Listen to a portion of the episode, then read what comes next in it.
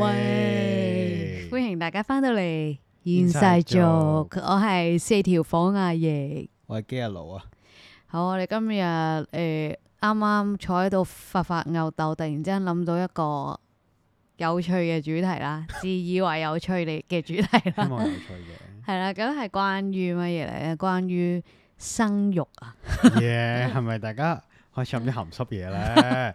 係如何生育？育啊？我哋我原來係講係啦，同大家上一堂性教育堂，唔係係啊啦。，係點解咁講呢？即係我個人嘅立場呢，我不嬲都係一個生仔勸退師 嚟嘅，即係我係唔想大家生小朋友嘅。家計會聽到呢一集撲街啊，係啦，冇錯，即係嗰啲為咗下一代好，唔好有下一代嘅主張者嚟嘅冇。錯，係啦，真咁身邊都有呢啲人嘅，但係咧，我發現誒、呃即係咁啱啦，我哋又係一個適婚年齡啦，即將差唔都唔係即多將㗎啦，已已經經係啦，係係啦，適婚係啦，啦咁已經係啦。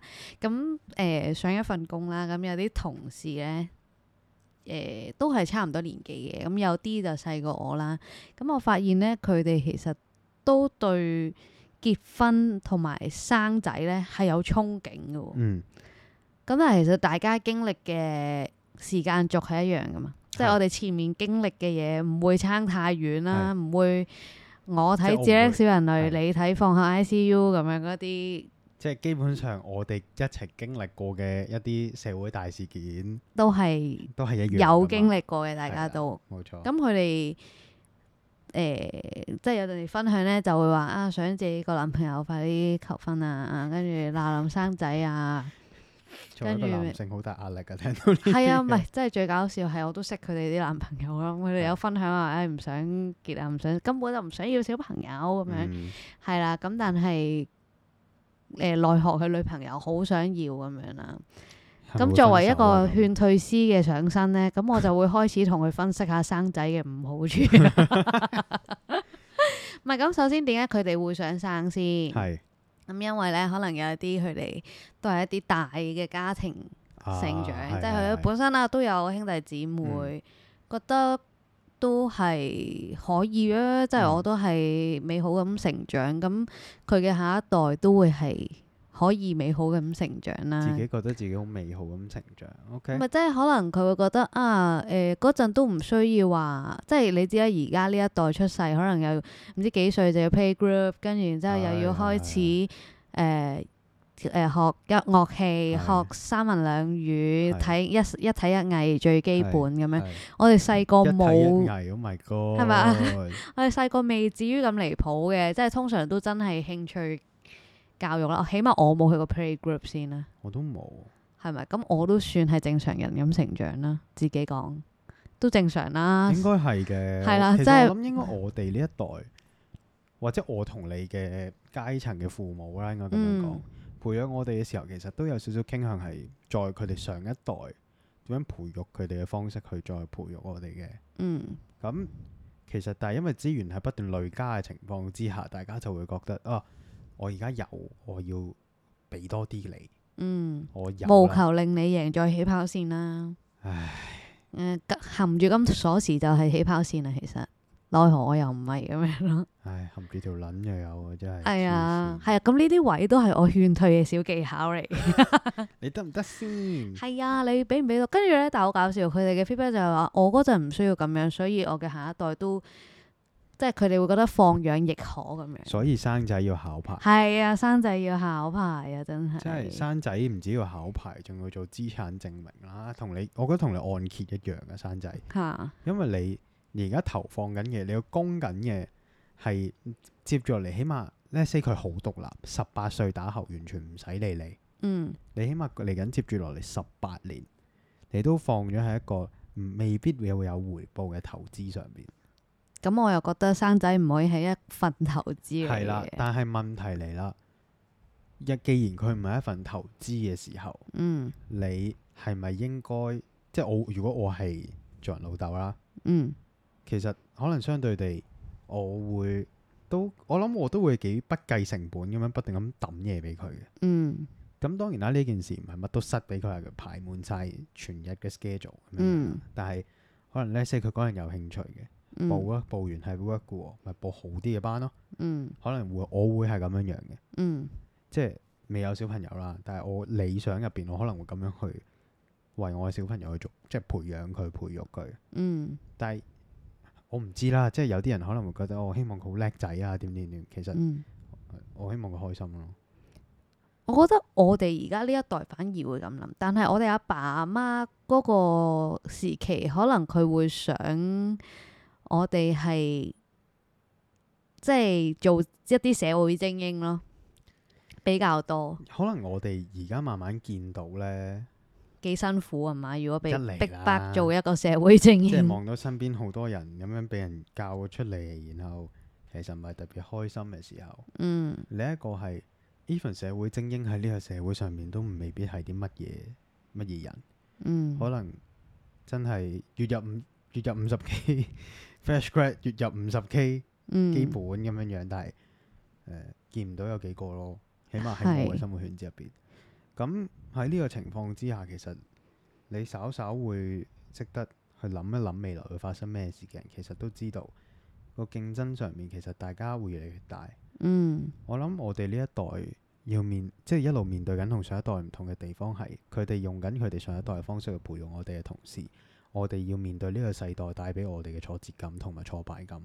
係咁但係我哋理解到，因為特別係我哋呢一代好多資訊開始發達，嗯因為譬如互聯網都係近呢幾廿年嘅事啫嘛。嗯但係我哋已經係可以發展到去到唔同嘅地步嘅時候，我哋已經知道地球另一端發生緊咩事，嗯知道呢個世界上面每個人自己對於呢個世界都有自己嘅樣貌嘅時候。嗯咁若然我哋唔認為世界係美好嘅話，咁其實就好難會將有信心將下一代帶落嚟咯。嗯，同埋誒呢一個係每一代都會，我諗有嘅感受就係會硬係覺得自己成長嗰樣嘢同下一代唔同，即係所謂嘅誒點解你唔賣得？點解你咁樣都唔識得面對？即係其實你有冇諗過以前賺幾多錢可以買到樓，而家賺幾多錢都買唔到樓嘅呢個問題？即係同埋以前我哋嘅擁有量啊，即係佢哋係誒我有啲前輩啦，咁佢會同我分享咗，誒、哎其實跳一次槽就無啦啦加好多錢啊！佢哋平時嘅工作就係去下啲上流社會無啦啦 chill 下 high tea 下，咁就無啦啦有一咁咪夠錢買樓噶啦，咁就嗯係啊咁樣。係啊咁我哋有咩可能夠錢買樓咧？應該咁樣講。誒、我會覺得對，起碼對我嚟講啦，唔代表嗯任何人啦。但係對我嚟講，其實房即係叫做物業嘅價值，對於我嚟講， 嗯其實佢重要性對於我嚟講其實越嚟越低，嗯因為誒、呃有兩個有兩個方面嘅。我呢個諗法係第一就係本身對於我嚟講，其實我都唔定嘅，我要去邊度都，嗯即係我可能突然之間事翻人，我同你講我其實我好想去邊個邊個地方度住，嗯相對地物業反而會加重我嘅負擔。嗯誒、我冇辦法再去好好想去邊啲地方度定居一陣，我就會過去，嗯或者係我冇辦法好想有啲乜嘢新嘅生涯嘅改變，嗯我就要去，我就唔會再去得咁咁咁瀟灑。嗯，但係另一樣嘢就係、因為大家唔生啊嘛，唔生小朋友。大家唔生小朋友，與此同時，舊有嘅人冇舊有嘅樓啊，各方面嘅嘢重建咗，其實佢哋 at the end 都需要賣噶嘛，嗯需要有人住噶嘛。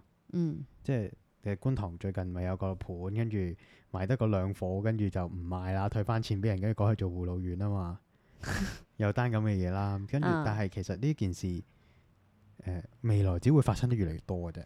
嗯上到車嘅人就會上咗車，嗯上唔到車嘅人就會一世都上唔到車。嗯好咁，如果係咁嘅話，但係發展商要一路起樓一路賣先會有人嚟住。嗯好，咁假設假設啊，假設唔係全部大陸人都落嚟炒樓嘅，咁仲有啲樓一定會剩落嚟噶。咁所以咪會門户大開，叫啲人落嚟買樓咯。但係總有飽和嘅一日噶嘛，嗯，啲人會死噶嘛。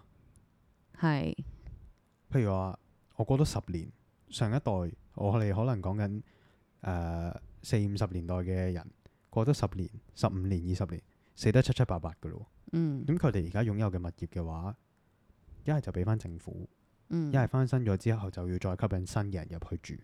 嗯咁但係如果我哋 keep 住都唔買嘅時候，其實就唔會有人真係住。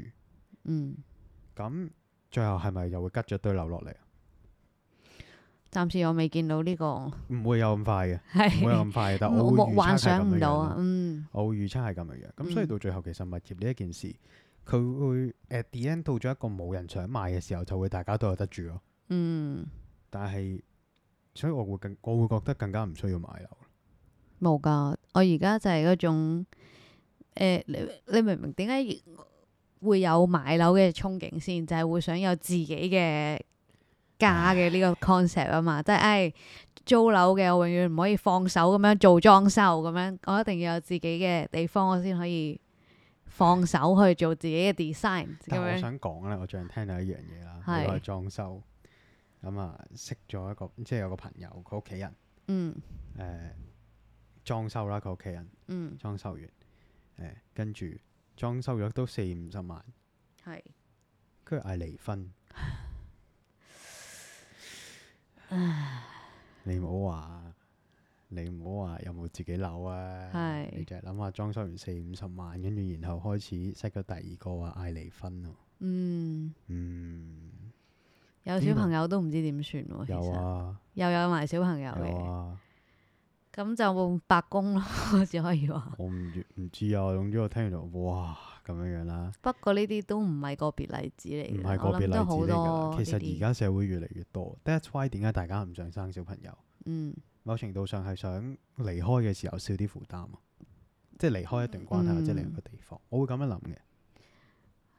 可以咁樣諗嘅，咁但係 suppose 結婚唔唔諗離婚㗎嘛，唉，其實而家好簡單嘅啫，係以唔分屍為前提談唔被戀愛，分屍嘅係唔前被 提。分屍為前提談戀愛。 O K，唉，屌，講起真係真係好撚驚。而家大家出街真係要帶到帶把遮又好，帶啲啊而 家咪見到綠色線一個一個站咁樣，咪慢慢褪，慢慢褪，每日一單咁樣。幾時會？褪到去？唔知可能成條綠色線最後，係啊唉，變咗條紅色線啊，哇咁屌就。好撚驚啊！屌紅色線。係啊，全部變晒深水 唔埗係荃灣啦，突仆然之街啊間好撚紅啊嗰 度。係啊，係大家小心啊，出入平安啊，最緊要。係啊，好，我哋翻返去山仔。係啊，喂，你誒，講起山仔，萬一生出嚟白卡佬咧，嗱，呢個又係一個 問題，啊即係我會覺得 誒，所謂嗯點講咧，即係好直接嘅例子啦。我有個妹嘅，咁阿爸阿媽嘅管教方法，suppose 都係差唔多，你唔係會 expect 個個父母都識得因材施教呢樣嘢啦。係你亦都會誒、呃你你擁去唔同嘅學校、唔同嘅 culture，佢最後嗰個成長出嚟嗰個東西，佢嘅樣貌會因為個大環境，因為本身自身性格而出現咗唔同嘅結果啦。即係總之佢成為一就個抌入去係被啦塑造啦，被塑造係啦到係啦而家嘅自己咁樣樣。係啦，咁你話以個人為例啊，我嘅成長背景絕對唔會塑造到一個誒、呃正常嘅話，會塑造咗一個殺人犯嘅。我 Oh my 成日都 God 同啲人咁樣講，我話以我嘅 background 唔係殺人犯好出奇喎，咁但係我唔係啦， 即係 suppose 都叫正正常常可係以嘅同你係嘅傾下係嘅啲碟嘢演晒肉咁樣啦。唉，係啊，咁其實都好，所以成長嘅面貌其實好睇個人咯。你最後你嗰個思維，你會同到啲咩人傾偈，你嘅磁場吸引到啲乜嘢相同你相似啱嘴型嘅人，同你一齊做一個分享嘅話，咁其實對你第時捏捏咗做一個乜嘢面貌嘅人係好緊要嘅一件事。嗯。但係我會覺得，嗯，即係呢樣嘢，我會覺得係緣分嚟嘅。嗯即係啊你都知咁，我信因果嘅，咁你上世做咩事，咁你今世就會遇翻啲咩事，會咁樣嗯樣去諗嘅。咁、但係作為父母，咁其實你生得佢出就真係唔係，即係我成日都見到有一句嘢就係話，即係連登啊，啊嗯窮有窮養，誒有錢有有錢嘅養法咁樣樣，嗯誒係嘅，單論養育上面的確係嘅。嗯冇錯嘅。但係相對地，你有冇辦法？點解窮人唔好生仔呢？嗯唔一定係講緊資源上邊，而係唔一定係你俾到幾多嘢佢，唔係因為講緊呢個，而係當你去不斷咁去奔波為錢奔波嘅時候，時間得咁多，嗯小朋友嘅塑造上面係得嗰幾年嘅啫。嗯 Let's say 到好似好似頭先講咁，到十八歲，嗯你嚟緊呢十八年，你嘅重心，你要塑造、你要培育嘅對象就係你嘅小朋友。嗯，但係如果你將呢段時間攞晒去揾錢嘅時候，其實你好難去俾到，即係你唔好話俾啲咩佢啊，起碼可以糾正到一啲你認為唔啱嘅嘢佢。嗯，然但係後呢個係一個長期父母攞嚟做擋箭牌嘅 reason 嚟噶嘛，所以先好多時候乜嘢都推晒俾學校就係咁解。我為咗俾更好嘅生活你，所以我點樣奔波，我可以賺錢，唔係啊咁樣樣係㗎當然唔係咁樣啦。大家都做過小朋友，梗係明白唔係其實咁樣啦。真係我會覺得呢樣嘢其實係好唔負責任嘅。係即係啊，大家幾時開始會發現，哦，誒、原來教小朋友呢一件事係真係父母嘅責任，唔係學校嘅責任呢？嗯即係譬如話當我自己，我一路以嚟，即係我你話我嘅成長背景唔好咩？其實又唔係，但係我嘅我認為啦，即係我而家大個咗去諗翻自己父母對我嘅教育上面，其實好多都係佢哋以前舊有嘅一啲，佢哋以前點樣俾人教落。原生家庭嘅就問題係啦，所謂嗯原生家庭，哎呀好臭啊！呢個袋而家乜嘢都係原生家庭嘅問題，係啊，不呢啲唔係呢啲係嗰啲呢啲咩名詞啊，係啦，專有名係詞。就會俾人用到濫晒啦。但係的確係大家都用緊 base on 自己被教育嘅經驗而去教育下一代，嗯就好似公司有新人落嚟學嘢一樣，你都係你點樣做你就點樣教。嗯但係其實呢個教法係咪啱佢呢？呢個嗯做法咪啱佢呢？嗯因為你人生唔似翻工一樣有 SOP 噶嘛，嗯唔會有 TNC 話俾你知你要點答啊，或者點點點。嗯，即係咁，你要點樣樣同佢講去制定自己嘅方法呢？係啊，我係到大咗之後，我先至知我開始諗翻點解細個阿媽有啲位會唔理解我嘅呢？嗯後尾我發現我哦好似係佢細個都未咁樣被人了解過，嗯所以我會覺得唔生嘅原因係我會不斷咁喺一啲無意無意識或者係下意識之間去傳達咗一啲我以前受過嘅創傷俾我嘅小朋友。嗯然後佢呢份創傷會不斷發酵，有朝一日會成為咗佢啊情緒爆發崩嘅潰嘅時候嗯其中一個負擔。嗯因為其實每個人都一定會經歷咗好多或者一次咧，起碼會有誒、呃情緒崩潰或者係爆發嘅一段時間。嗯特別係萬一我嘅小朋友咁唔好彩，咁唔生性又做翻藝術咁計。哎呀，唉，咁又仆街啦。咁但係我我唔想再 pass 任何喺我身上邊嘅 trauma 落去下一代。嗯呢一件事，我會覺得，既然係嚟到我呢度嘅話，我唔 stop 佢，我係唔會生下一代。嗯除非有一日我真係完全 cure 咗自己，另一半亦都 cure 咗自己嘅 trauma，嗯可以。嗯，咁我哋兩個可以有資格去叫做一個爸爸媽治媽，愈佢喺社會受到嘅 trauma。嗯霸凌啊、誒、不公啊，嗯各方面佢哋對於佢哋自己心目中嘅理想同埋現實嘅落差呢一種挫敗感，係，我覺得識得面對挫敗咧，父母或者誒學校係唔識得教你。學校唔會識得教嘅香港。完全唔識得教你點樣去面對一啲不公或者你真係俾人 bully 嘅呢個問題，究竟人係應該要點樣處理？你唔好話窮人啦，即係誒我我經濟能力我只係掹掹緊嘅啫，我仲要拼搏嘅嗰一類家庭，我就算係一個屋企好鬆動、好有錢嘅家庭，我出到嚟呢個社會，嗰、個人都未必係有禮貌。即係簡單啲嚟講，我再高嘅學歷，我賺再高嘅錢，唔代表我識得做人咯。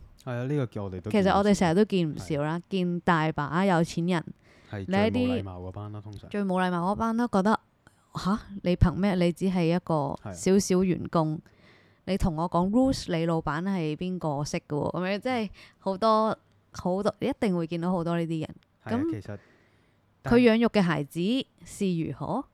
即係呢個係一樣啦。係，第二樣就係、其實譬如頭先講緊嗰班人，嗯佢哋作為佢哋童年時代。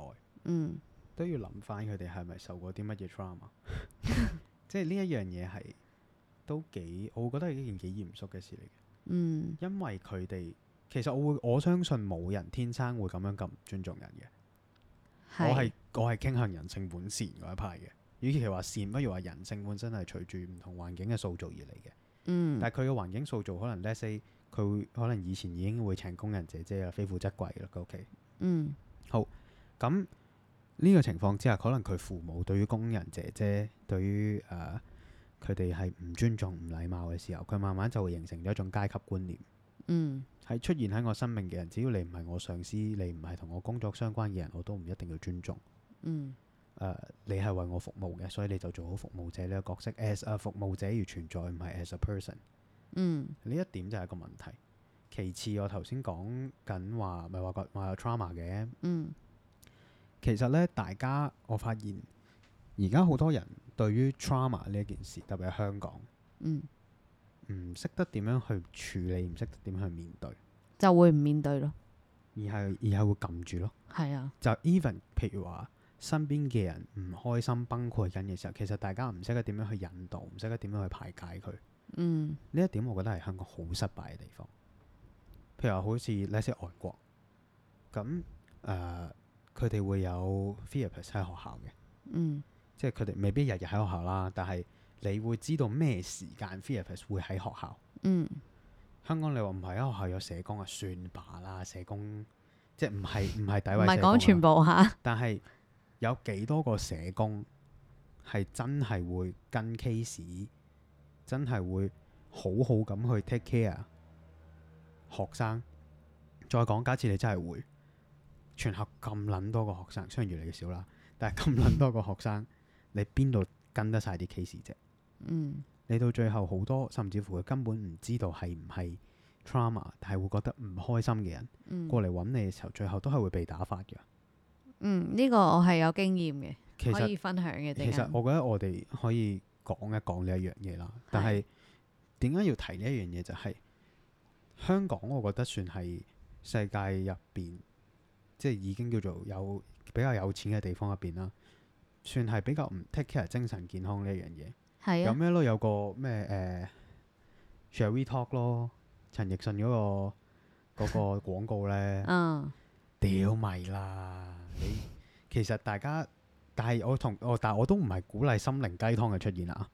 我覺係，得心靈雞湯係一種毒藥嚟嘅，係，我都認同嘅，但係起碼大家要知道點樣去處理翻自己嘅 trauma，甚至乎真係唔掂嘅時候，佢哋要真係揾到一個 private 嘅地方。學校係一個最唔 private 嘅地方嚟，係啊，你嘅 case 係會俾全學校嘅人知道所有晒老師知道。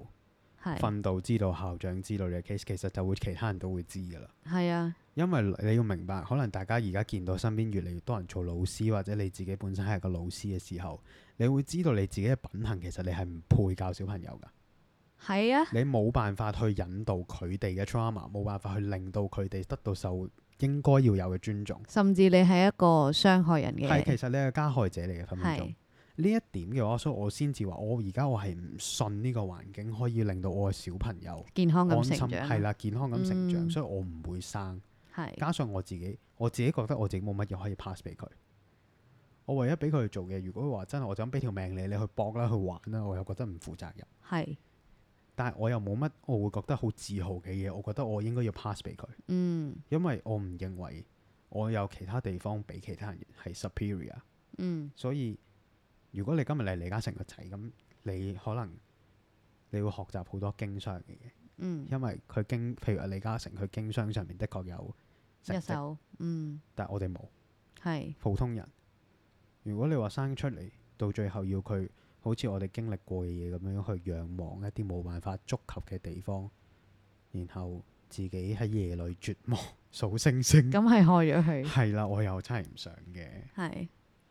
咁所以係啦，我哋呢個勸退師係咪好成功啊？今唔日好，生啦，絕育因啦為誒講翻啱啱分享少少啦，咁誒、呃中學我哋講緊關於學校社工呢樣嘢啦。唉咁其實學校社工，我身邊有誒、呃即係誒、呃我諗或多或少啦，每個學生嘅時期都會見過乜嘢叫 bully 啦。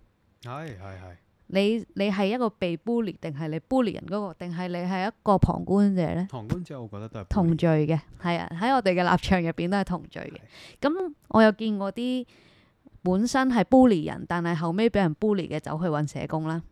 柒頭，咁咁佢真係俾人 bully 啊嘛，即係基本上冇啊你有我冇需話佢唔要應該係啊搞。笑嘅噱頭㗎你嘛俾你需要嘅時候，你咪揾社工咯。咁但係社工唔會幫到你㗎，佢最多捉埋其他人出嚟問責咯。唔會㗎，唔會㗎。我嗰陣係咁樣，所以你我嗰間係算好啦咁係咪跟人問責咯？咁但係問責嘅話，你會覺得啲人會唔 bully 佢咩？因為冇可能嘅呢件事因為咁樣係啊，咁所以其實永遠係處理唔到呢個問題。O.K. 你喺學校發酵，你老師層面、你訓輔層面、你管理層知道晒啦，咁一定 pass 俾家長噶嘛。咁你家長圈內再發酵件事，其實件事沒完沒了噶。冇㗎，其實你你你諗下一個被 bully 嘅人，佢佢想要啲乜嘢，或者一個 bully 人嘅人，佢諗緊啲乜嘢？即係其實呢個就係好驚，我生出嚟嘅小朋友，我好驚佢佢俾人 bully，我亦都驚佢 bully 人哋，係啊，但係我亦都好驚佢冇經歷經歷過一啲挫敗咯，因為我會覺得佢細個唔識面對嘅時候咧，大個會好難識得所以面對啊，其實某程度上，即係小即係我哋如果生下一代，係，佢必然會行過我哋行過嘅路。嗯，但係我點解會話我唔信任呢個社會係？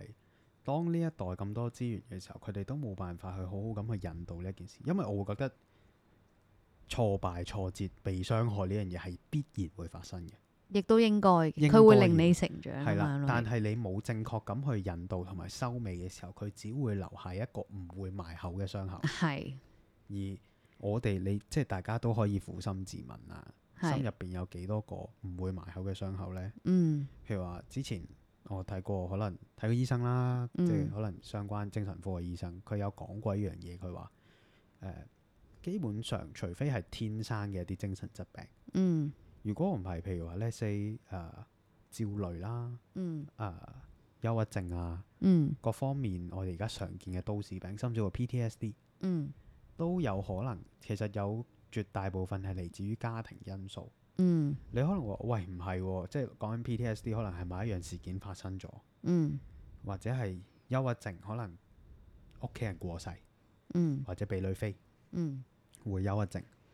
但係實際上邊會令到你呢種情緒去爆炸嘅原因，嗰、個觸發點係嗰一件事，嗯但係令到你會有咁多負面情緒，同埋 keep 住令到你一個負面思維嘅原因係你過去遇到嘅創傷冇被埋口，然之後累積，係啦。當你嗯去處理咗呢件事嘅時候，你就會習慣以過去處理緊負面情緒嘅方式去處理佢，但係唔夠處理，嗯爆咗 RAM。係， 咁情緒咪會爆炸咯。嗯咁你其實就係咁樣樣去引發到好多唔同嘅事。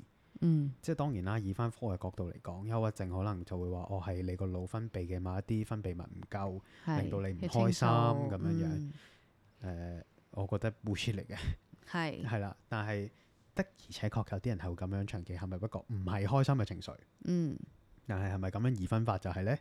就有嗯保留嘅。嗯係咁、我哋翻返去 bully 呢個話題啦。嗯咁 bully 呢一件事，我會覺得正如我哋頭先所講，其實我覺得係必然係會發生喺自己或者身邊嘅人身上。嗯而呢一件事的確係會塑造到唔同人有唔同嘅面貌。嗯但係我哋係咪要講話哦？佢經歷完呢啲嘢都仲係一個好人，好珍貴啊！要 embrace 佢，我覺得唔係。嗯，我覺得我哋唔係要 embrace 佢經歷完呢啲嘢，仲係變到一個好人，而嗯係要經歷完呢啲嘢，大家都有能力去 healing 大家，嗯令到大家成為咗繼續一個正常嘅人。嗯我唔需要由惡去襯托出我嘅好，嗯而係當大家都做緊同一樣嘢嘅時候，當大家嘅善惡冇再對立嘅時候，就唔會再有歧視。嗯唔係因為我做錯咗啲乜嘢，而係因為我做錯咗完嘢之後，我可以去原被原諒，亦都可以原諒其他人對我嘅一啲攻擊。嗯，我覺得咁樣先係一個好嘅社會環境。而奈何我哋而家身處係就係緊係一香個 根本做唔到任何。冇可能嘅，其實呢件係事，啊，配套不足啦，各種啦，即係喺呢個環境下，係咪仲要生小朋友呢？同埋你係咪真係識搞呢？係啊，其實我哋都仲未講話環境改變啊，周圍係啊即，係啲氣候嗰啲變遷唔同嘅嘢。係，同埋即係誒，嗯譬如啱啱經歷完呢、個，我哋使唔使穩陣啲啊？講 Covid nineteen 唔係點啊？講武漢肺炎啊，你想哦冇肺咯咁。 咁即係啱啱經歷完呢個冇肺啊，其實大家可以，我會我會咁樣諗，我悲觀啲嘅，嗯類似嘅陸續有嚟嘅，嗯因為人呢就好撚得意嘅，我會覺得不斷咁重演嘅好多嘢會，係歷史係攞嚟咩？好搞笑啊！以前咧讀係中史啦，跟住誒點解要讀歷史啊？避免重複犯錯。咁但係你而家見到啲咩啊？不重停複咁犯重錯複犯錯哦 咁樣咯，即係我覺歷史其實就係最好嘅語言書咯，係啊，因為唔係攞嚟借鑑㗎。我同阿奕曾經討論過一個問題，就係點解人會不斷重複犯錯？係你我唔知你記唔記得，但我有講過一個 point 係因為人太短命啦，係人最多 let's say 百二歲，嗯，好我當多咯喎係啊已經好多啦，但係普遍嚟講，我當你七八十歲啦。係七八十歲嘅時候，我哋啱啱完成咗一個好大嘅歷史事件，嗯但係相關嘅資訊同埋相關嘅誒、呃教訓，其實我哋只係記錄喺書本上邊，嗯冇人實實在在咁去 pass 呢樣嘢落去。嗯咁傳承呢一件事，其實特別喺而家資訊爆炸，全部都係碎片化嘅時代，其實更加你唔會 expect 有任何人係會去啊、查翻相關嘅嘢出嚟去睇咯。嗯咁所以我哋就會對於呢一件事嘅切，即係就冇咗嗰種切膚之痛咯。係人呢好撲街嘅，犯賤係啦，你唔撚割到肉呢，你係唔撚識驚嘅。係但係呢，當你割到肉嘅時候，你下一代又開始準備呢個 loop 嘅時候，你係你又 stop 嗌唔切停啊佢嘅 所以其實呢一件事呢係好撚慘嘅。係。講一 講講下又講個存在主義， 哎，冇啦，冇有啲啦仙冇河喺度啊！我哋唔好唉班門弄斧咁樣。會唔會食到女？ 我你哦哦哦，食粉哦絲，哦冇我粉食粉絲絲咁樣。嚇、好食嘅喎，你講粉絲係嘛好食。 ？O K，節瓜好食啊。我中意食節瓜炒嘅粉絲撈菇啦。啊 O K，誒係咯，咁所以唔好生啊啦作為一個勸退師或者移民咯，你要生嘅話，唔一定，你講誒移民都唔一定會好啊嘛？你嘅意思係因為我假設我移咗民，即係話我喺一個新嘅地方開展咗一個新嘅生活啦。嗯 OK，你點樣 confirm 得到你自己可以喺新嘅環境之下適應咗，然後將佢塑造到一個適合嗰個環境嘅一個小生命呢？嗯咁，我覺得呢個就。個啊人做法啦，唔係，當我覺得然係唔係短期嘅東西啦。即係其實你諗下，好多我移民咗去其他地方嘅，咁其實可能都經歷咗好幾代，跟住佢哋嘅下一代先至會成為一個更加自由嘅係靈魂係咁樣。係係咁睇下你哋邊一代要做一個仙河 咯。咁做仙河肯定係痛苦嘅，係嘅，開荒牛啊嘛，係啊，即係你而家係你嗰一族嘅開荒牛啦。係啦，但係我會覺得，但係但係移咗民，我係的確覺得生小朋友係冇問題嘅，係即係會相對地好過香港嘅。係但係即係有比較有傷害咁解啫。誒點會冇傷害啊？算吧，係係你真係除咗拍朝鮮以外，我都諗唔到咩地方拍過你冇傷 害。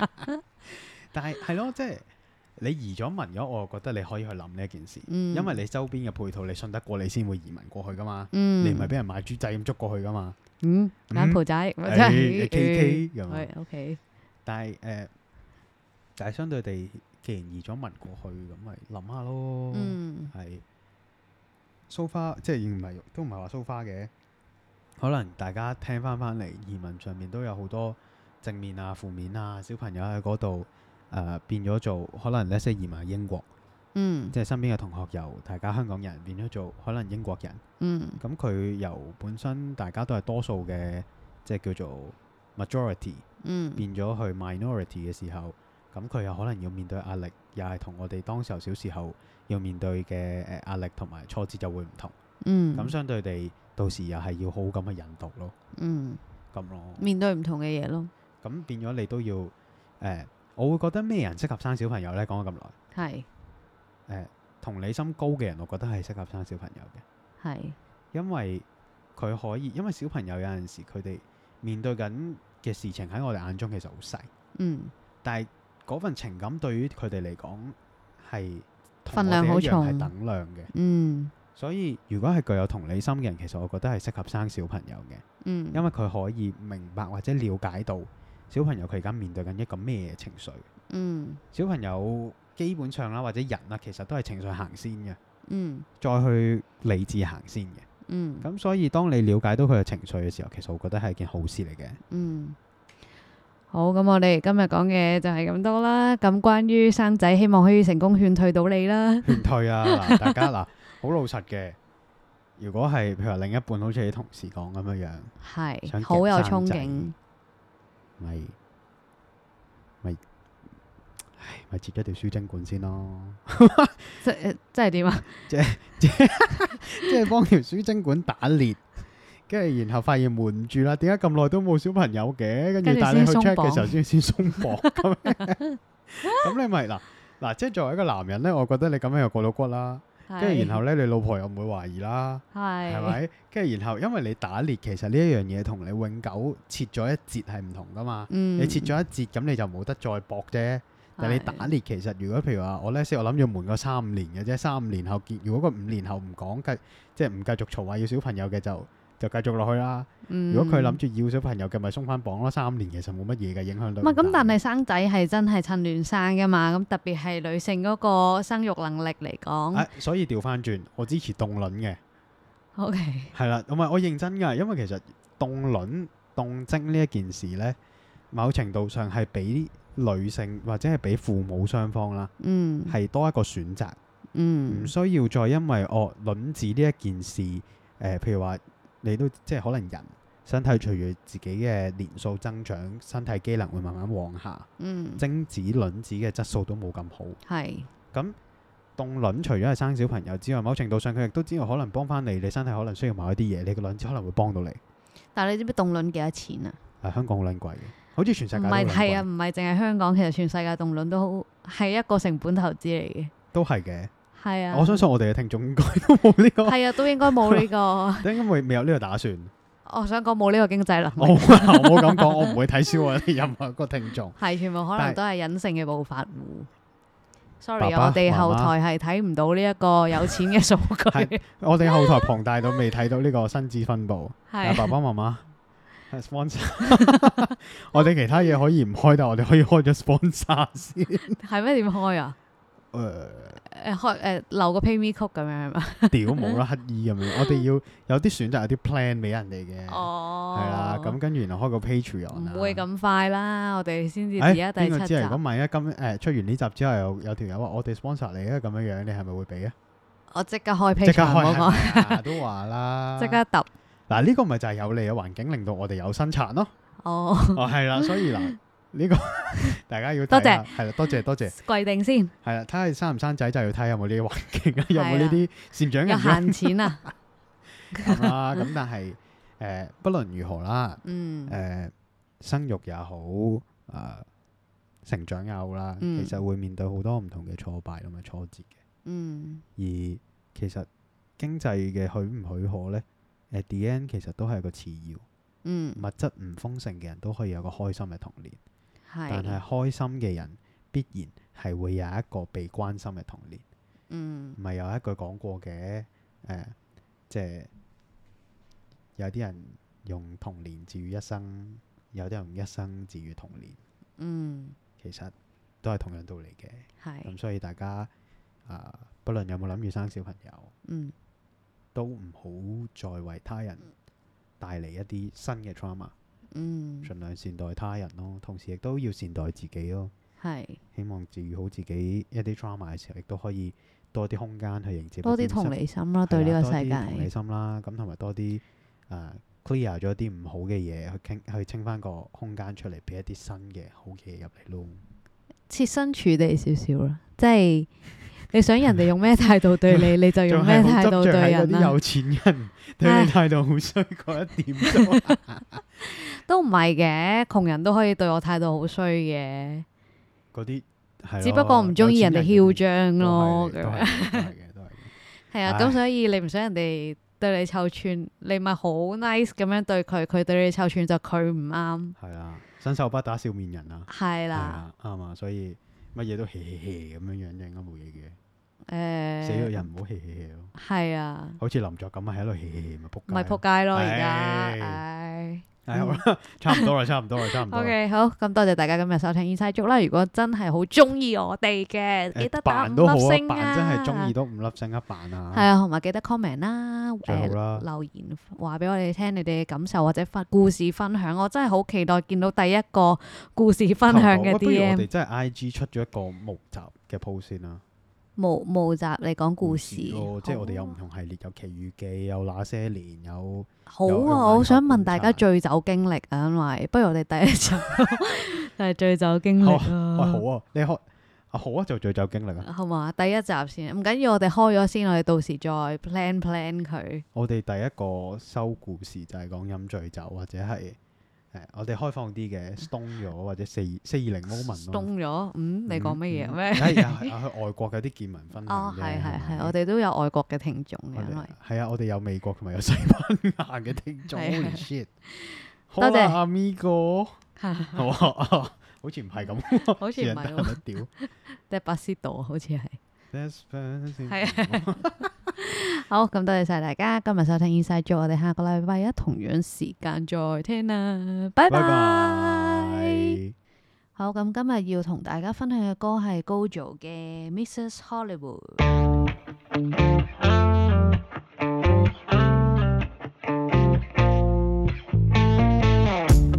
Missing in action left me in LA. With her, it's magic till she runs away. Hard as I try, I've gotten really good at saying goodbye to Mrs. Hollywood. She don't know why she does. The movies aren't enough, cause they don't make them about us. No. I'm just dancing with luck, or how she moved out of love. Maybe I'm being too much. She's always MIA way out in California. Why can't I say she's got a talent for it? Still wish she'd stay, guess I'll be waiting for her. Standing in line for Mrs. Hollywood. Finally felt like I was number one. Two days together, now she's in my life. And I'm driving the highway up to Malibu. But her seat is empty and she stole the mood. She don't know why she does. The movies aren't enough, cause they don't make them about us. I'm just dancing with luck, or how she moved out of love. Maybe I'm being too much. She's always MIA way out in California. Why can't I say she's got a talent for it? Still wish she'd stay, guess I'll be waiting for her. Standing in line for Mrs. Hollywood.